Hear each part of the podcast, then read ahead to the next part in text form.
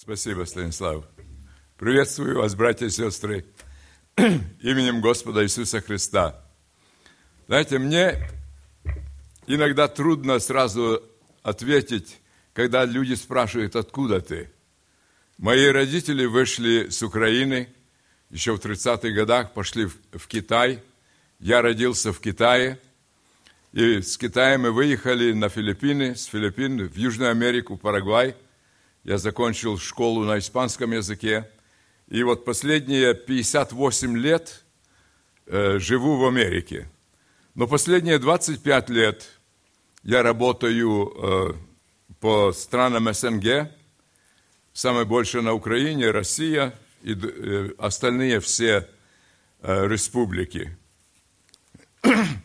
Я приехал в Америку, мне было 18 лет – и я включился в эту Америку, как, как все остальные, женился, у меня было четверо детей, и жизнь была очень нормальна. Но в 1974 году был случай, я сломал спину и лежал целый год на спине. И знаете, когда мы, когда у нас какая-то беда, мы думаем, это самое худшее место или время в нашей жизни. Но Давид говорит, когда я иду долиной смертной тени, не убоюсь зла. Самое главное, нужно не останавливаться, но идти. Знаете. И в это время, знаете, я думал, это самое, самое плохое время в моей жизни. Притом, мои братья приходили ко мне и всегда хотели меня исповедовать. Говорил, Павел, у тебя что-то не так. Где-то грех таится или что-то. Но соседи мои собрались и спрашивают меня, неверующие люди, говорят, у тебя есть чем платить за дом? Я говорю, нет, нету. Ну ничего, говорит, вот мы собрались соседи, один этот месяц заплатит, второй следующий месяц, мы тебя вытащим, говорит, не бойся. И в это время моя мама делала пирожки. Знаете, она делала до 500 пирожков в день, продавала по деликатесам в рестораны, и пришла ко мне, говорит, Павел, Говорит, я так устала с этими пирожками, уже больше не могу. Она делала до 500 пирожков в день. И говорит, но такой хороший бизнес. Говорит, если бы кто изобрел машину, которая делает пирожки, это было бы очень хорошее дело. И мне нечего было делать, я на, начал рисовать, начал узнавать, знаете, и все мне говорили, особенно русские, пирожки невозможно делать, как только руками – Притом, говорят, ты занялся бабским делом. Это не мужское дело, делать пирожки. И машина это невозможно делать. Ну, я, будучи упорный, украинец, знаете, продолжал это делать. У меня был друг, который был э, инженер и токарь. И мы с ним начали это делать. Ну, через шесть месяцев эта машина стала выпускать две с половиной тысячи пирожков в час – и что интересно в людях, знаете, те же люди, которые говорили, ты никогда не сделаешь, говорят, ну мы знали, если Павел за что-то возьмется, он сделает. Если б не получилось, они сказали, мы же говорили, что не получится. Я тебе сказал, не получится ничего. Но, братья и сестры, мы созданы Богом как? По образу и по подобию Его – а наш Бог кто? Наш Бог есть Творец. Он с ничего что-то делает. Ему нет ничего невозможного. И я собрал моих братьев, мы так и начали, э, назвали э, «Четыре брата пирожки». Four brothers пирожки. И начали делать эти пирожки.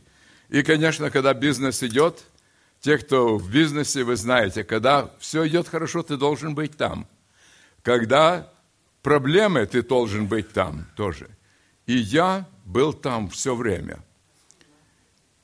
Спина у меня выздоровела. Я имел операцию. Знаете, я очень боялся операции спины, очень боялся. Но один день зашел ко мне доктор в мою комнату.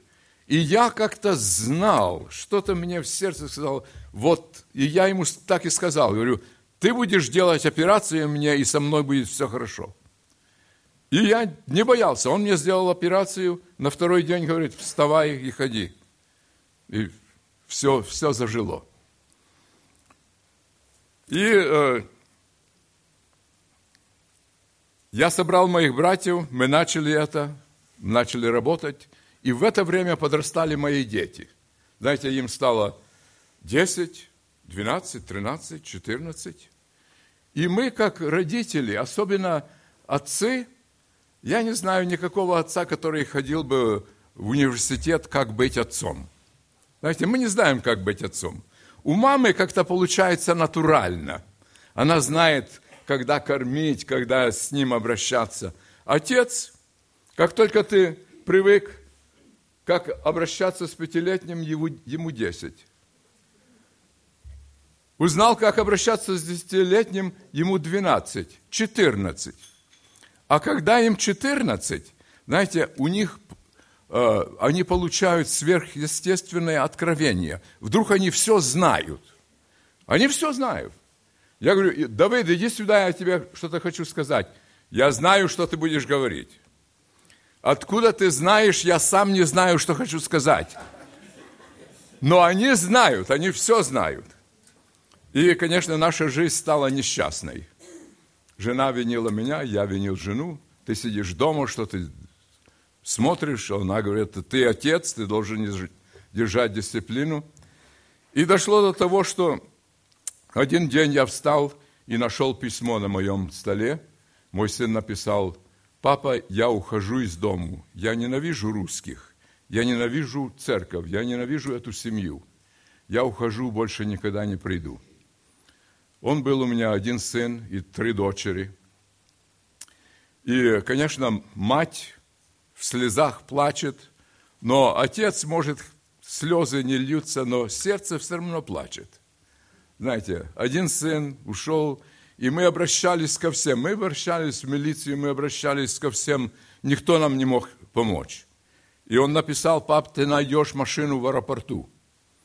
И когда я вел эту машину домой, знаете, слова Иисуса Христа как-то звучали в моем сердце. Когда ты молишься, зайди в комнату, закрой двери и молись Отцу Твоему Небесному в тайне. И Он, видя тайно, воздаст тебе явно – знаете, я первый раз в моей жизни не молился Богу. Я разговаривал с Ним, как будто Он сидел здесь. Я говорю, Господи, никто мне не может помочь. Но я знаю, что Ты мне можешь помочь. И вот что я сделаю. Если Ты мне поможешь, если возвратишь сына, спасешь моих детей, остальную всю жизнь буду работать для Тебя в России. И знаете, когда у нас беда, мы всегда готовы давать обед Богу. Мы обещаем, будем делать и то, и другое, и третье. Я однажды видел фильм такой. Человек посредине озера, перевернулась лодка, и он плывет к берегу. И молится, Господи, помоги мне, если я, поможешь мне жить, 90% всего, что заработаю, отдам тебе. Плывет, плывет, уже ближе берег. Ну, 50% точно отдам плывет, плывет, уже ноги торкнулись дна, ну, десятину буду постоянно давать. Вышел на берег, стоит и говорит, Господи, а зачем тебе деньги вообще-то? Когда беда, тогда мы готовы все отдать. Но когда беда проходит, знаете, мы быстро забываем. Я так сказал в короткой молитве, но я верил, что я говорил Богу. Знаете, я, я верил в это. На следующую неделю пришел мой сын, пришли дочери, и в один вечер Господь спас всех четырех. И наша жизнь изменилась. И я всегда говорю, и я другого такого Бога не знаю, как наш Бог, который видит, слышит и отвечает на молитвы своих детей. И я сегодня хочу говорить о когда в жизни кажется что-то невозможно. Знаете, вот мы уже знаем Бога, мы идем этим путем, мы христиане уже 20 лет, 30 лет, и вдруг что-то случилось на нашем пути, и нам кажется невозможно. Дальше уже невозможно идти. И тогда мы ищем, люди что? Ищут чудо. Но я вам хочу предложить четыре шага к чуду. Знаете, иногда люди делают, что, что попало. Пьют, что попало. Кушают, что попало. Получают, э, знаете, разрушение своего тела. И тогда хотят, чтобы пришел, помолился, и все это исчезло. Иногда так не бывает. Знаете, я встретил женщину э, в Новосибирск. И она уверовала, а ее муж был неверующий, пьяница и избивал ее. И она пришла к пастору и говорит, знаешь, невозможно дальше так жить, не могу так жить, что мне делать? Он говорит, молись. Ну как молиться? Ну, говорит, молись своими словами. Как можешь, так и молись. Она начинает молиться говорит, Господи, измени его. Невозможно дальше так жить. Прошло время, ничего не случилось. Потому он молится, говорит, Господи, измени его или забери его к себе. Прошло время, ничего не случилось. Она опять молится, говорит, Господи, измени его, забери его к себе, или я его пошлю к тебе. И на этот раз не только Бог, но ее муж услыхал эту молитву. И сразу уверовал. Знаете, приходит на работу, его спрашивают – Григорий Иванович, что с вами случилось? Как, что случилось? Ну, вы с нами больше не ходите, не пьете, что-то вы какой-то странный человек стали. Он говорит, о, говорит, вы не знаете мою жену. Говорит, я боялся, что ее следующая молитва будет такая. Говорит, Господи, прими его, он уже на пути. Но не эти четыре шага я вам предлагаю сегодня – знаете, все, что Иисус Христос сделал на этой земле, все, что Он говорил, Он нам оставил уроки жизни, уроки в жизни. Знаете, и эта книга, единственная книга, которая учит нас о жизни, о жизни, как жить и что делать. И вот я, мы прочитаем Марка 6 глава, с 34 по 44 стих. Я уверен, вы это слыхали раньше. Иисус, выйдя, увидел множество народа и сжалился над ними, потому что они были как овцы, не имеющие пастыря, и начал учить их много. Увидел нужду и начал что-то делать.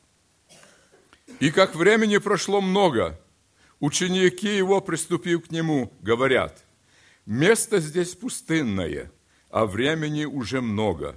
Отпусти их, чтобы они пошли в окрестные деревни и селения и купили себе хлеба, ибо им нечего есть. Он сказал им в ответ, вы дайте им есть. И сказали ему, разве нам пойти купить хлеба динарий на двести и дать им есть? В то время за 200 динарий – нужно было работать человеку 8 месяцев, поэтому это была немаленькая сумма. Но он спросил их, сколько у вас хлебов? Пойдите посмотрите. Они, узнав, сказали, пять хлебов и две рыбы.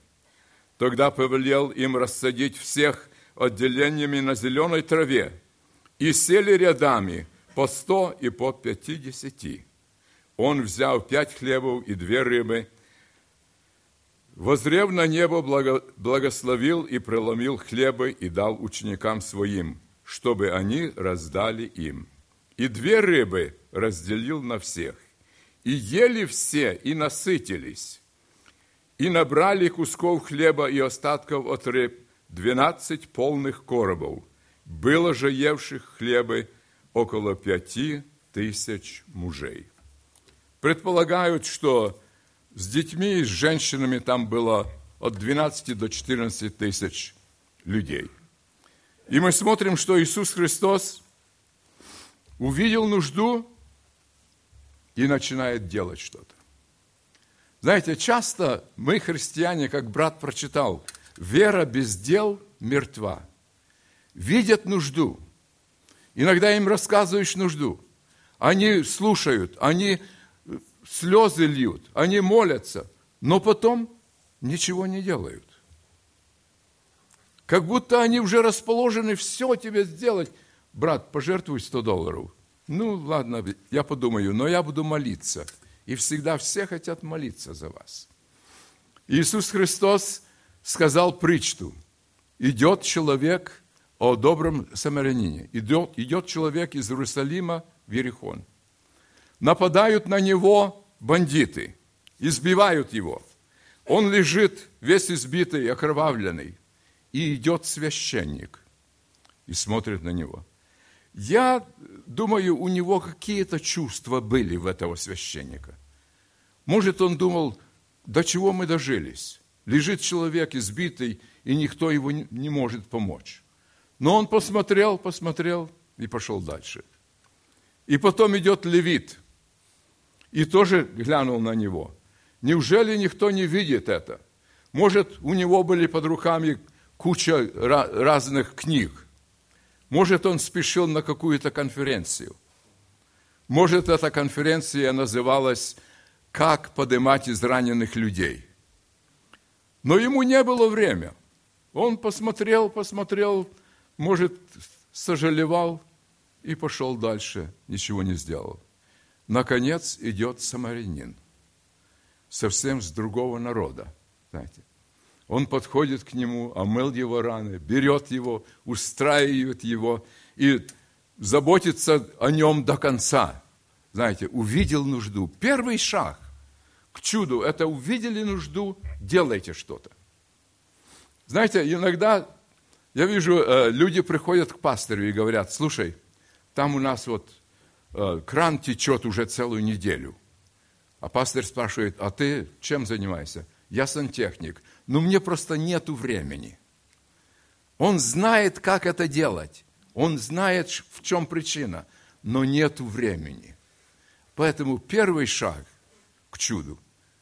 Увидели нужду, делайте, что можете. Второй шаг. Знаете, люди, мы как люди всегда заботимся о гуманитарной стороне. Да? Они увидели люди голодные. Говорят, пошли куда-то. Пусть они идут и поедят где-то. А Христос обращается к ним и говорит, вы дайте им есть. И казалось невозможно. Как мы можем это сделать? Как мы можем? А он говорит, что у вас есть? Сколько у вас есть? Бог никогда не требует от вас больше того, чем вы имеете. Но что имеешь, дай. Что имеешь, дай. Знаете, Бог и люди помогают тем, кто делает что-то. Я всегда говорю, у меня три брата и три сестры. И приходят, я самый старший.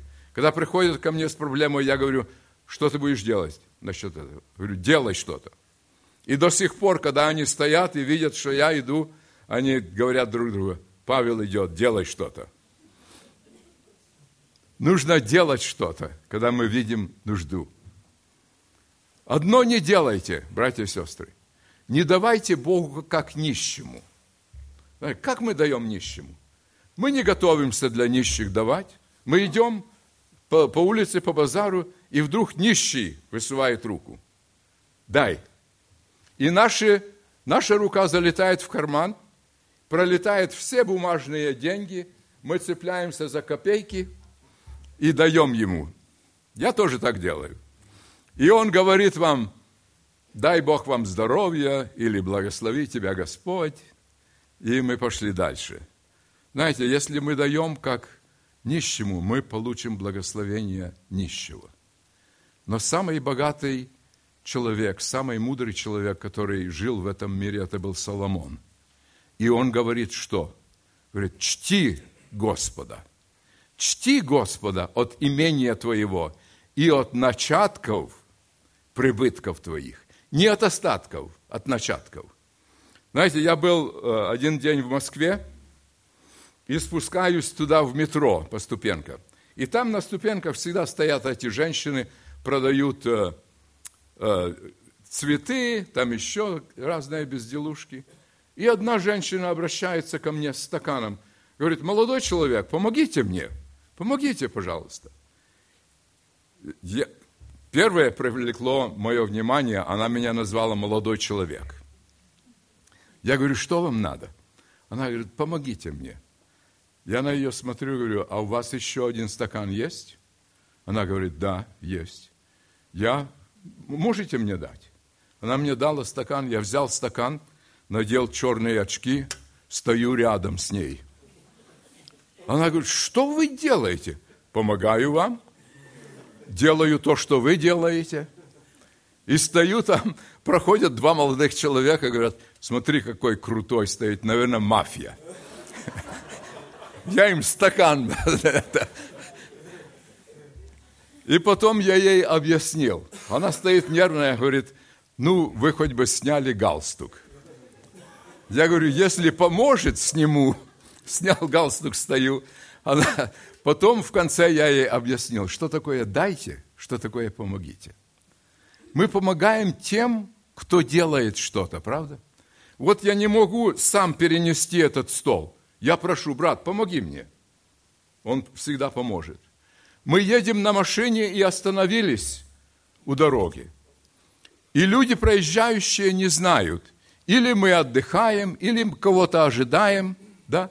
Но когда мы вышли с машины и начинаем толкать машину, тогда люди знают, что это, надо этому человеку помочь. И всегда найдутся те люди, которые вам помогут. Поэтому первый шаг – увидел нужду делать что-то. Второй шаг – дай, что имеешь. И помни, Бог от тебя больше, чем ты имеешь, не требует. И третий шаг, смотрите, это организация.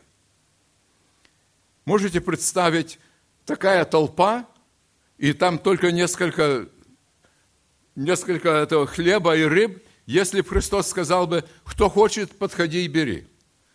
Там толпа это как хлынула, так... Мы первый раз поехали на Украину в 88 году. Мы приехали в Коростень. Сняли там театр, где-то 4 тысячи человек помещается. И мы думали, мы большие герои с Америки привезли 700 Библий. Поставили их так на сцене, знаете. И потом говорим, хорошо, кто хочет Библию, подходи и бери. Как хлынула эта толпа. Знаете, первые два ряда скамеек в театре поломали.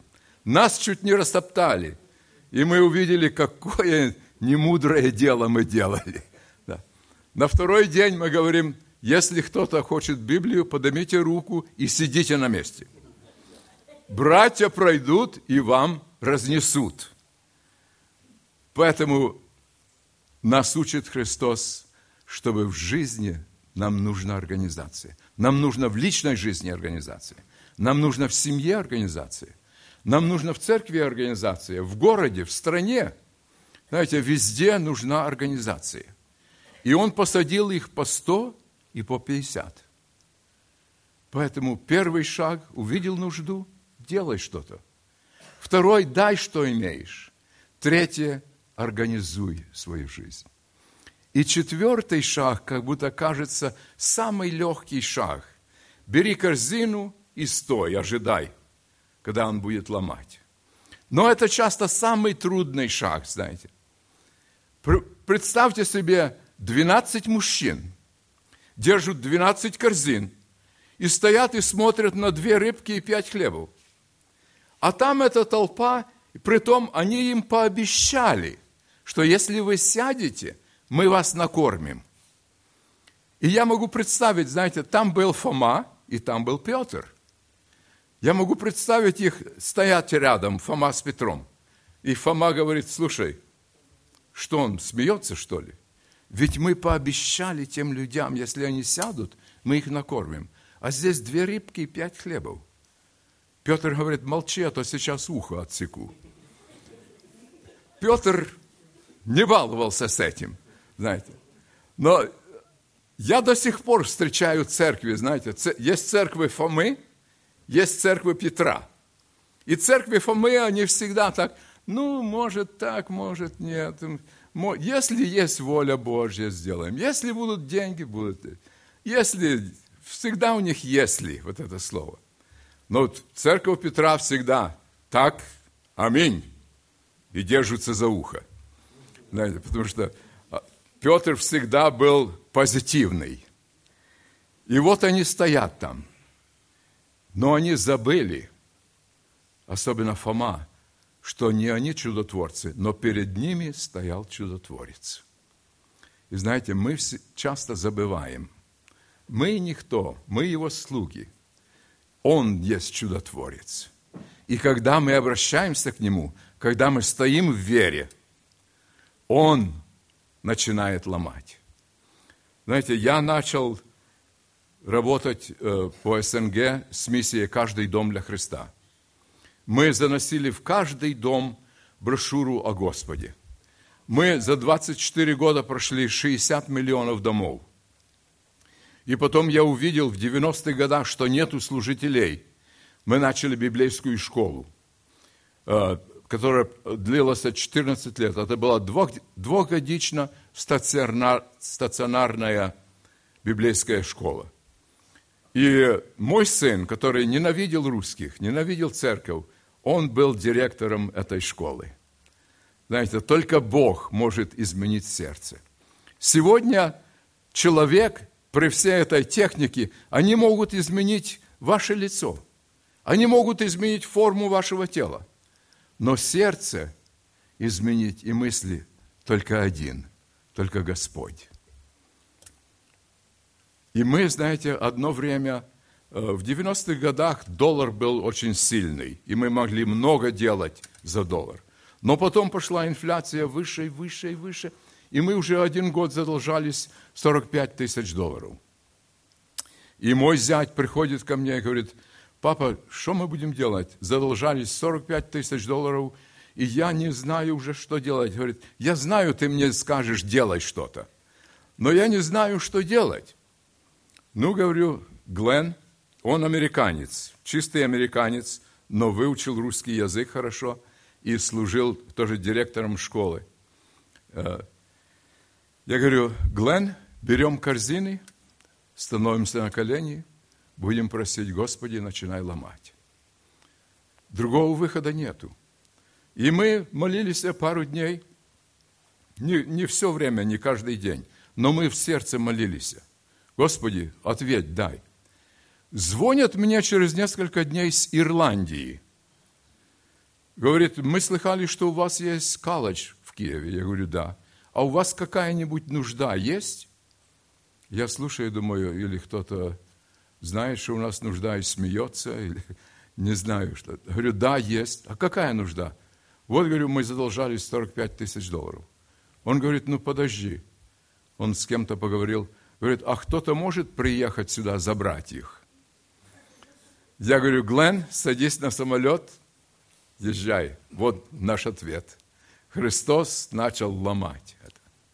Когда мы что-то делаем, братья и сестры, Бог и люди будут помогать.